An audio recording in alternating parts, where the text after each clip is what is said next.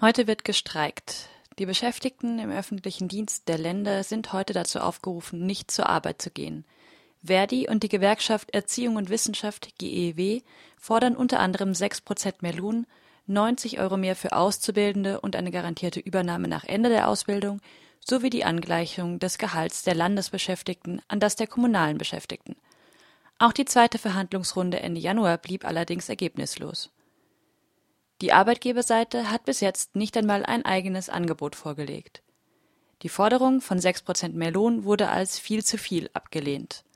Verdi und die GEW haben deshalb heute unter anderem für Baden-Württemberg zu Warnstreiks aufgerufen, um ihre Position in der nächsten Verhandlungsrunde am Donnerstag zu verdeutlichen.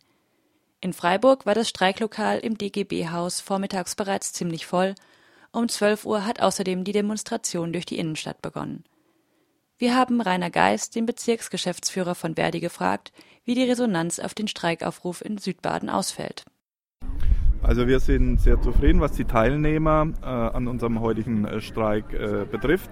Schwerpunkte sind äh, Beschäftigte aus dem Zentrum für Psychiatrie Emmendingen, Leute aus dem Regierungspräsidium, äh, Leute aus Heim-Sonderschulen. Die Universität ist stark vertreten und äh, auch Studentenwerk als äh, Beispiele, wo äh, Leute sich überall am Streik beteiligt haben.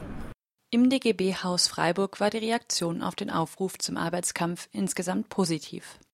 Also, ähm, also ich bin von der Universität Freiburg und ich bin hier, weil ich eine ähm, Anpassung auch zu dem TVÖD gern möchte. Die kriegen ja deutlich mehr wie mir und weil ich finde, dass für eine gute Arbeit auch eine gute Bezahlung sein muss.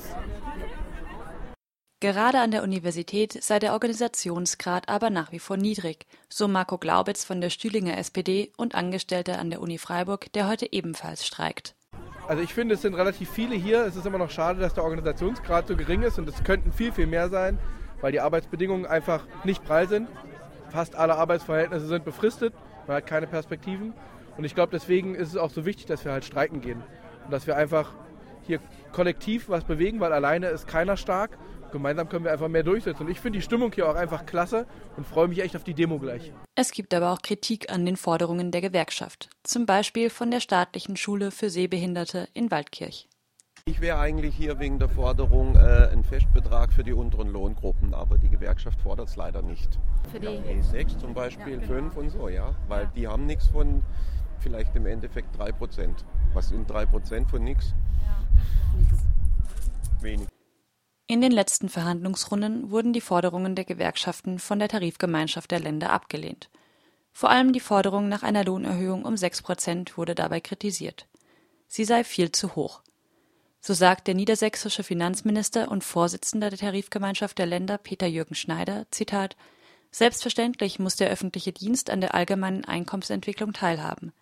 Die erhobenen Forderungen sind jedoch in Zeiten niedriger Inflation weit überzogen und nicht akzeptabel. Zitat Ende. Dem widerspricht Rainer Geis von Verdi Südbaden.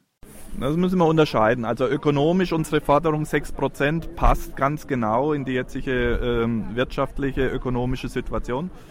Die Menschen brauchen Geld. Ähm, es ist äh, eigentlich auch genug Geld da. Der Staat hat äh, sprudelnde Steuereinnahmen. Äh, Milliarden äh, zusätzlicher Gelder sind für die Länder im nächsten Jahr und in diesem Jahr erwartet. Das heißt, da ist Spielraum da, um auch Lohnerhöhungen zu realisieren.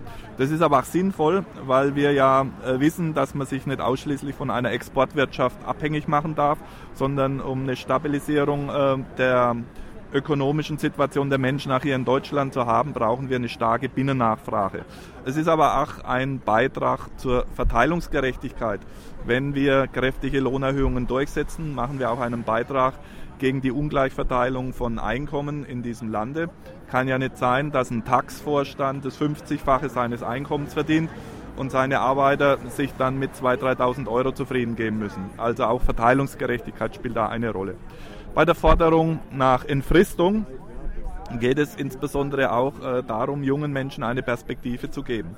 Es kann nicht sein, dass ähm, ein äh, Mensch, der hier nach Freiburg zieht, äh, eine Wohnung sucht, äh, nirgends Glück oder Erfolg hat, deswegen, weil alle Vermieter sagen, mit einem befristeten Arbeitsvertrag weiß ich ja nicht, ob du morgen noch Miete zahlen kannst.